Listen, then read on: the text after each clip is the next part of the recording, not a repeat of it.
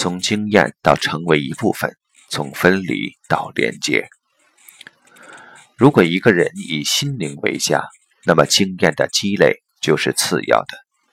在心中存在着一种自然的喜悦，人们要么与别人分享，要么平静地自己享受。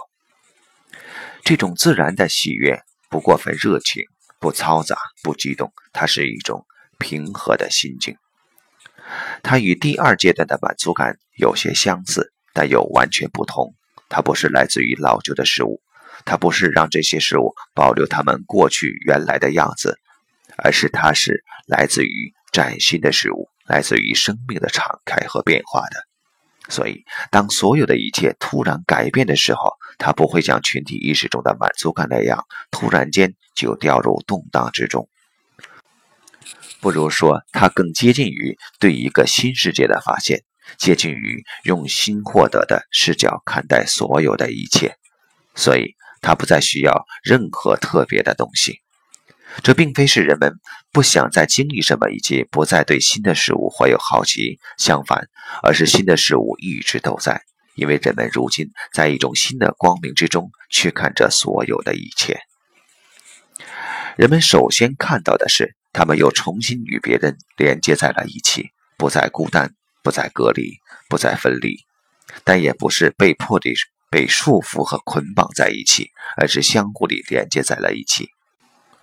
这种连接的经验是以分离以及隔离的经验，即是以第三阶段的发展为前提的。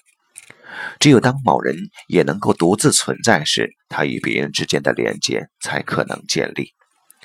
尽管第三阶段的发展还不是独自存在的真正体验，但却是独自存在的前奏，在其中。我体验到自己被分离，感觉到自己独自一人，但这却是在分离意义上的孤单，并且也由此会感到孤独和寂寞，即这是一种痛苦的体验。如果我能正视这种孤独的存在，并且同意它，那么就会从这种痛苦中生出某种平静。但这还不是独自存在的深刻体验。独自存在也是一种万物合一的状态。而这种状态也只是在第六阶段才会出现的，在那种独自存在的状态之中，我同时也是那个与万物同在的本来如是的一。在经历了使我们与整体越来越远的第二阶段和第三阶段之后，这种在第四阶段产生的与内心之间的连接，便成为了去往万物合一的第六阶段的第一步。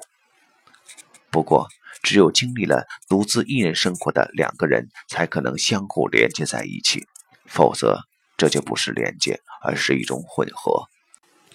换句话说，如果有人没有经过自我意识的通道而直接进入了新的领域，那么这种连接就还只是像一个孩子所经历的那样，是一种更为熟悉的归属感。由于他缺乏独自存在的经验和能力，所以他会易于寻求相互依赖的关系。这即是说，尽管他也将这种爱看成是真实的，但却依赖于另一个人也爱自己，或者也用他的爱俘获自己。即使他们在心里深深地感觉到彼此，但这终究不是一种成熟的爱。在那种成熟的心与心的连接之中，我自己与另一个人。是自由的，因为人们也都是同时可以独立存在的。